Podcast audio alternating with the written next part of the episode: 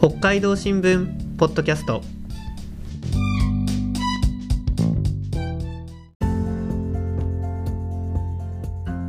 始まりました。北海道新聞ポッドキャスト。今日は火曜日配信のニュースの時間です。デジタル編集担当の藤田夏子と。報道センターの津田裕二がお送りします。よろしくお願いしよます。ろしくお願いします。そして今日来てくれたのは。東京報道センターの内山武史です。よろしくお願いしまよろしくお願いしします。では内山さん今日は何について話してくれますか？えー今日はですね増え続けているクマについてお話したいと思っております。はい。熊。内山さんといえば熊探記者熊の取材専門家って感じですよね、はい。いやあの他にもいっぱいちゃんと書いてるんですけど、なんか印象的に残ってるのがやっぱクマの話のようで、そうですね。そう言って言われてしまいます。はい。はい。じゃあ今日は熊探記者にいろいろ聞いていきたいと思います、はい。よろしくお願いしお願いしますでは最近本当にクマのニュースが多いですよね。うん。全国的にも注目されていて OSO18 アーバンベアが新語・流行語大賞の候補にも入りましたよね。これはね驚きでした。うん。いろんな人から「オソ入ったよ」って言われて、え初め嘘でしょと思ったんですけど、本当に入ってて。はい。いやそこまで来たかと、まあ、それぐらい注目度が今高まってるなっていうのは感じてますね。はい全国的にも注目されてたってことなんですもんね。そうですね。あのーうん。やっぱり東京に今いるんですけど、うん。東京に行ってもやっぱ OSO の話題はうん。普通に、あのえー。してます。週刊誌の話とかも出てますしあとねワイドショーですごいやったんですよね東京のそうなんですね。も。それで知名度が非常に上がってますね。うん。最近はまあ OSO ではないですけどもう一つのアーバンベアっていうのも入ったんですよね、候補にですね。そうはい。アーバンベアっていうのは、まあ、あの酪農大の佐藤義和さんが本で提唱し始めた、い。まあ、概念なんですけど、まあ、アーバン都会のすぐそばに住んでいる、えー熊のことで、えーまあ、札幌の周辺にいる熊もまさにアーバンベアですね。さらにその北海道だけじゃなくて全国各地でも結構出没したっていうニュースになってますよね。もう今年は本当多くて特に月、まあ、ほ本州は月のワグマなんですけど、はい。あの秋田県は過去最多の出没あと人身被害も過去最多になっていて連日ですね、まあ、秋田新潟富山岩手とかいろんなところでうん。人が襲われたとかあの出没したっていうニュースが東京でも流れてます、うん。はい。北海道だけじゃないんですよ。そうなんですね、はい。ではなんであのクマによる被害のニュースが増えているんでしょう？これはですね、まあ、今年の状況っていうのも得意な状況っていうのもあるんですけどもそれよりまあ前提としてですねあの全国的に、えーツキノワグマもヒグマもあの数が増えてるというのが背景にあります。うん。熊増えてるんですねなんかこうあの保護の対象ということで減ってるっていうへ減ってるとは思ってなかったですけど、はい。増えてるとは、そうですね。ねあんまり思わなかった思ってなかった。うん。はい。もうあの四国本州の四国では非常にツキノワグマ少ないんですけど、うん。はい。で九州は絶滅しちゃったっていうのはあるんですがそれ以外のところでは生息域がどんどんどんどん拡大してて、うん。今まで出てこなかったような場所にもあのツキノワグマも出てるんですよね、そうなんですね、はい、もうだから東京も出てます。うん、東京も熊出るんですか？は東京も熊出るんですよ。あ。だからもう本当全国的なあの熊問題で全国マターに今なってきたっていうのが実情ですね。うん。はい。ではこのクマっていうのは今後も増えていくんでしょうか？えーっとほっとくとどんどん増えると、えー専門家は見てます、まあ、私もそういうふうに考えてますけど、はいその理由としてはですね、あのー単純に自然が昔より戻ってきているというのがあります、うん。だから熊の育つ森があの戻ってきているっていうのが、えー背景にありますね。はい。うん。戻ってきてるっていうのはあのまあ熊が暮らせる森が、まあ、ちゃんと残されてるっていうことなんですかね？残されてというよりは、えー一旦、まあ、高度成長期に開発が進んだところも、木をバンバンバンバン切ってですね、はい。あのー宅地にしたりの農地にしたりしたような場所が今どんどん人口減少社会になって、森があの放棄されて森が戻ってきちゃってるんですね、なるほど。だからあの住みやすい環境が増えているうん。っていうのが一つあります、でうん。もう一つはやっぱりあの取る人が減ってるっていうのがうん。ありますね。だ減らすことがなかなかない。できない、取る人っていうのはハンター？そうですね。狩猟と駆除で取る人たちが減ってるっていうのは高齢化もありますしはい。あとまあさまざまなその銃を持つことへの規制もかなり厳しいので、やる人がいないっていうのが実情ですね。うん。北海道の場合だと以前はこう駆除っていうのを定期的にやっぱしてたんですよね。そうですね。昔は、あの春グマ駆除っていうのがあって、えーまあ、積極的にヒグマを取るとうん。いう目的で、まあ、その当時はですね北海道庁はまあ殲滅するという言葉を使って殲滅？そう。絶滅させようっていうのが狙いだったんですよ。はい。でも、えー昭和あの1990年ぐらいの手前のぐらいにもうヒグマがあまりにも減ったということであの自然保護の流れがその当時ぐーっと変わってきてうん。あのムーブメントがまあ自然保護環境を守ろう動物を守ろうっていう流れから、ヒグマの春グマ駆除もそこでやめました、はいうん。北海道ですね。はい。うん。でそのおかげで、えーちょうど大体30年ぐらいかけてうん。ヒグマはどんどんどんどんまあ増えてきたというのはうん。今です、なるほど。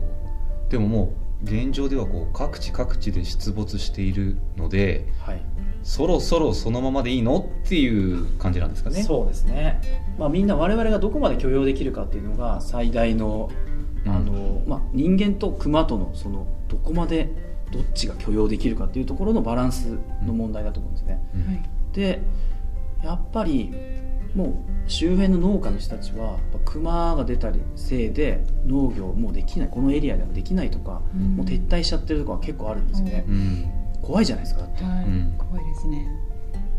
なので今そういった撤退今日本に人間は撤退局面にあるというのが状況なんですけど、うんうん我々はどこまでじゃあそれを許容するかというところですよね。うん。うんなかなかその電気柵等でこう覆うにも限界ありますよね。ありますね。広すぎですようね、ん。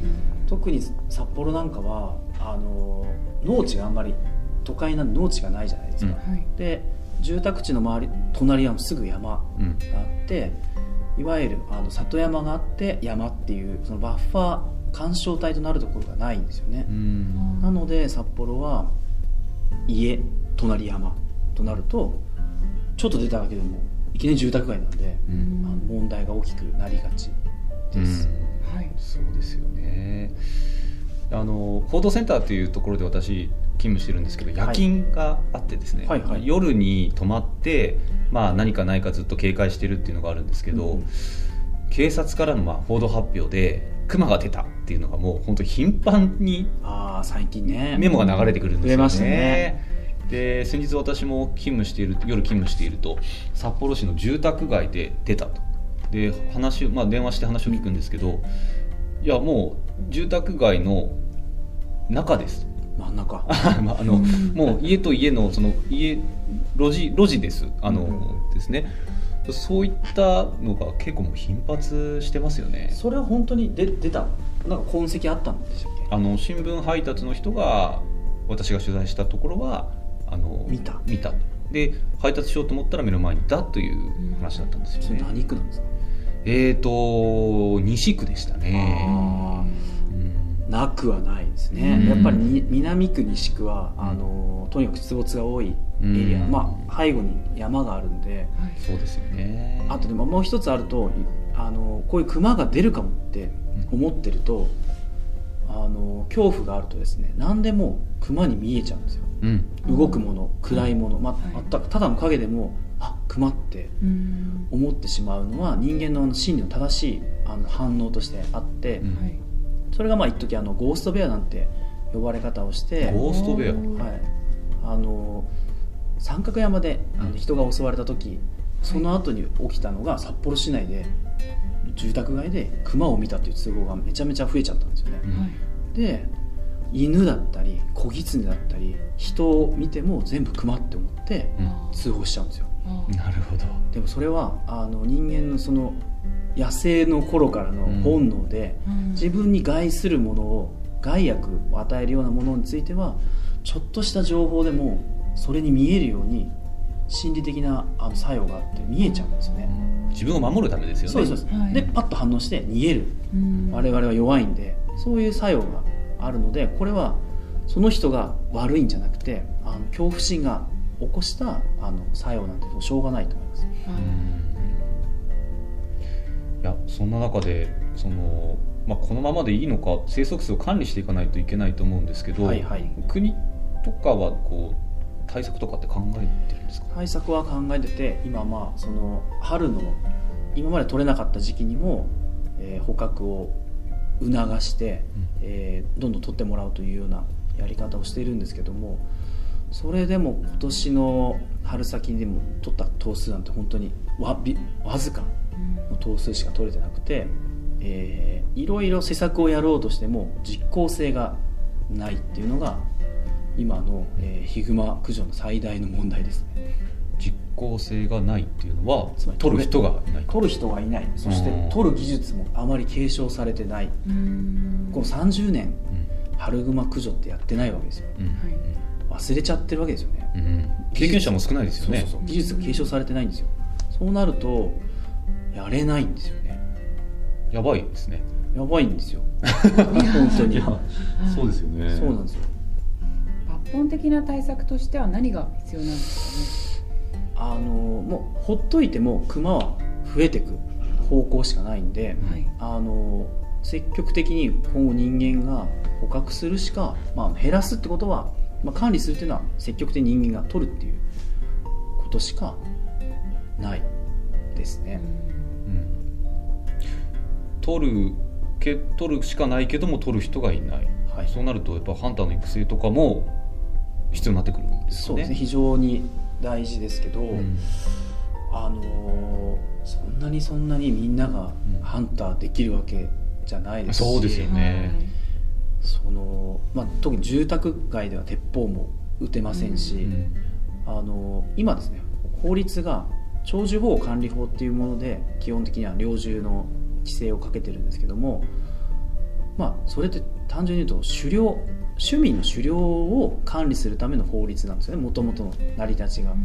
なので基本的に山の中で狩猟をする時の規制をかけてるのが法律なんですけどそれはね、まあ、趣味の狩猟の法律なんですよね。うんでも今起きてるのは人里に降りてきちゃったり畑とか住宅街の近くにいるクマをいざっていう時に取らなきゃいけないっていう時にこの法律はではまあ想定してない状況がなんですよね。うん。治療じゃないんで駆除になるんで。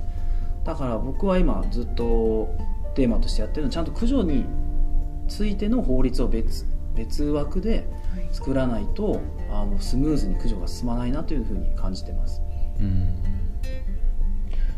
あのーまあ熊を駆除、まあはい。していくとですね必ずあるのが駆除への批判ですよね。ありますね。うん。まあ、北海道新聞のあの9月下旬の記事ちょっと見てみるとですね、はいはい。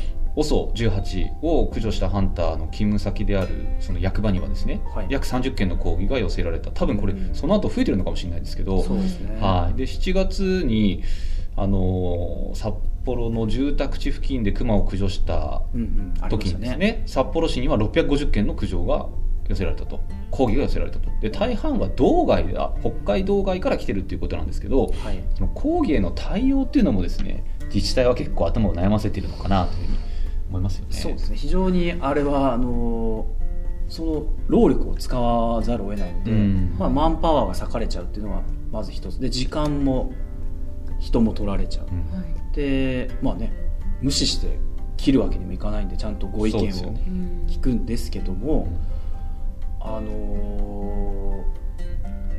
今一番求められてるのはそのそうした自治体が行った駆除に対する理解をあの醸成していかないとですねはい。スムーズに駆除ができないわけですよ。うん。で今実際その自分の地区のちょっとした公園とかはい。にクマが出ちゃった時に安心して子供を遊ばせられますかっていうとこなんですよね、うん。でオソなんかもあの可愛がってた牛をですねあの、まあ、しかもお金もかけて牛乳絞るために飼ってるくあの牛をですね殺されてしまってるというのは経済的にも非常に損失がある中であのそれをですねあの批判するというのは非常にあの被害者としてはかん被害者感情としてはもう本当になんでっていうところなんですよね。なので、そこは本州の人も今までの結構他人事だったかもしれないんですけども、うん。今本州でも非常に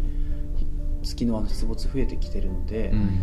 他人事じゃないですよっていうのをうん。あのもうちょっと理解してもらいながら自分にちょっと置き換えてねうん。自分家の庭に出てきたらじゃあどうしようっていうふうに考えてもらえたら、あの取ることも致し方ないのかなというふうに私は考えてますね。うん。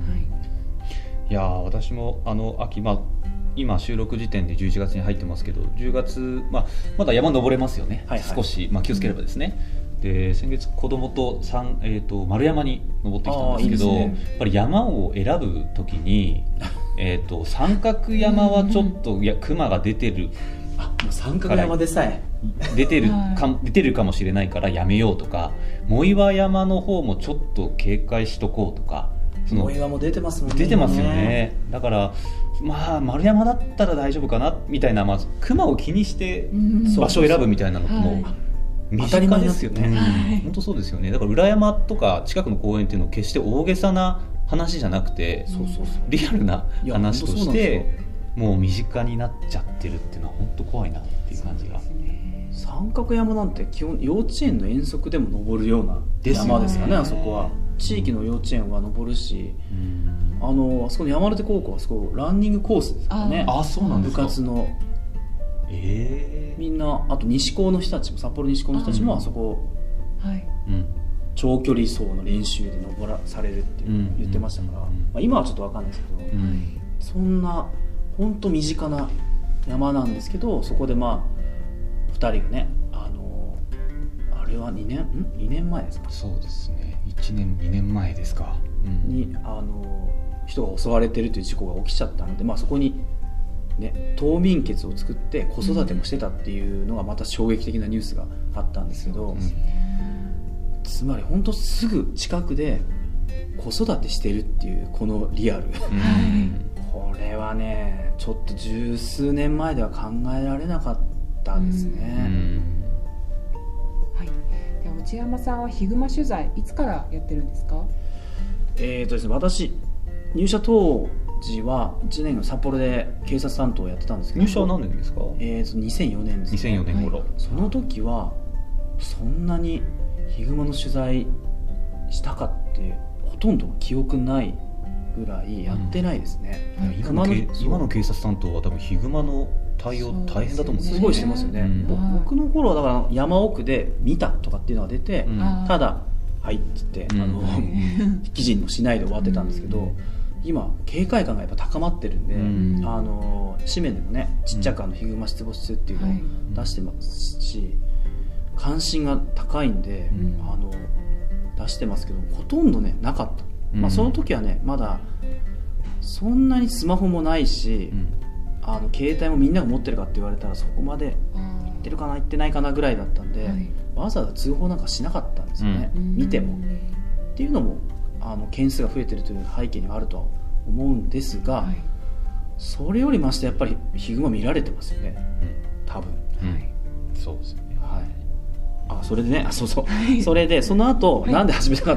なんでっていうよりもその後あの中標津支局というところに赴任してでそうちょうど知床が世界遺産になったタイミングだったんで、はいうん。あのエゾシカとかヒグマっていうのがあの取材のテーマに入ってきて、あのそこの専門家会議とかの取材をするようになったのが、まあ、一番初めですね、うん。でそれからまあ札幌戻ってきてからもまたこう出没が札幌で多くなったので、まあ、その当時のやっぱり人たちとまたつながってもともとつながってたっていうのがあるんでうん。非常にスムーズに、まあ、知ってんならやれみたいな感じで やっちゃったっていうのがそれで熊谷記者ができた。勝手にねその前の上司が熊タンって勝手につけてこの上りをですね私の机の上に勝手に貼っつけたりしてですねあのやり始めたっていうのがきっかけですね熊タンってなっちゃったのが、なるほど、はい。